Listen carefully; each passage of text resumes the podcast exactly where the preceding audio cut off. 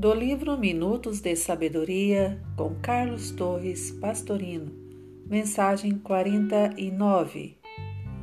Jamais use palavras que façam seu companheiro desanimar no caminho do bem.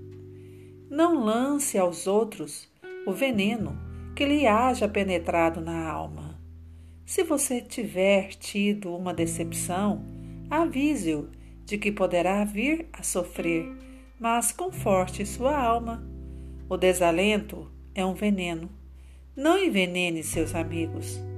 Dê-lhes alegria, que é o melhor remédio que o céu fornece aos homens, capaz de curar todas as chagas.